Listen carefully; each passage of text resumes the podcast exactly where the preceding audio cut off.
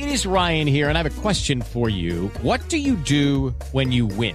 Like, are you a fist pumper? A woohooer, a hand clapper, a high fiver. I kind of like the high five, but if you want to hone in on those winning moves, check out Chumba Casino. At ChumbaCasino.com, choose from hundreds of social casino style games for your chance to redeem serious cash prizes. There are new game releases weekly, plus free daily bonuses. So don't wait. Start having the most fun ever at ChumbaCasino.com. No purchase necessary. BGW. Void were prohibited by law. See terms and conditions. 18 plus. Siete en punto, panorama informativo 88.9, información que sirve. Yo soy Alejandro Villalbazo en el Twitter, arroba Villalbazo13. Es lunes 1 de marzo, Iñaki Manero. ¿Cómo te va, Iñaki? Muchas gracias, Alex. Y vámonos con la información. El panorama COVID, la cifra de casos de COVID-19 a nivel mundial es de 114 millones 78 mil 673. Además, 64 millones 427 mil 222 personas se habrían recuperado de la enfermedad mientras que el número global de muertes por COVID-19 ya llegó a 2.531.004. En México se han registrado 2.086.938 casos de COVID-19, 185.715 defunciones a consecuencia de esta enfermedad, de acuerdo con datos de la Secretaría de Salud aquí en México.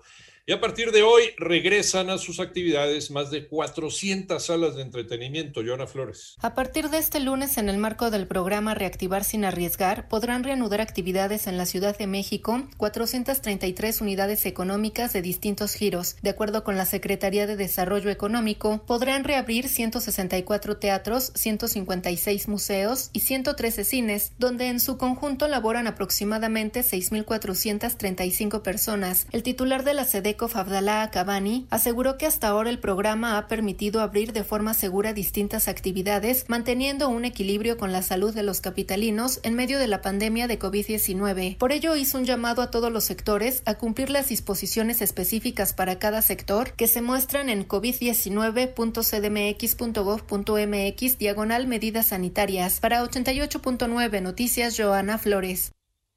En el panorama nacional, 11 personas fueron asesinadas, dos están gravemente heridas tras un ataque perpetrado por un comando armado que arribó en un vehículo al cruce de las calles Pemex y 5 de Mayo en la colonia Jauja de Tonalá, esto es en Jalisco. Y por otra parte, los grupos parlamentarios de Morena, Partido del Trabajo y Partido Encuentro Social decidieron aplicar un trámite fast track a la reforma eléctrica para que el próximo jueves la apruebe el Pleno del Senado sin modificaciones. Además, el presidente de la República informó que hoy a las 12 será el primer encuentro virtual con su homólogo de los Estados Unidos, Joe Biden, a quien el jefe del Ejecutivo Federal aquí en México propondrá un acuerdo similar al programa Bracero para que migrantes mexicanos y centroamericanos puedan laborar en ese país por la vía legal, como sucedió desde los años 40 fue registrado un incremento en el exceso de mortalidad a nivel mundial. Toño Morales. Aumentan considerablemente las muertes en México y el mundo por la pandemia. Esperábamos para 2020 750 mil muertes. A esas 750 mil muertes les vamos, le vamos a tener que agregar más de 140 mil muertes que ya llevamos, lo cual nos va a dejar para el año 2020 cerca de 900 mil defunciones. Se calcula que ese exceso de mortalidad representa un 72%. La explicación es de Antonio Rafael Villarromero de la División de Investigación de la Facultad de Medicina de la UNAM, quien participó en una de las conferencias organizadas por la UNAM en la Feria Internacional del Libro. Para 88.9 Noticias, José Antonio Morales Díaz.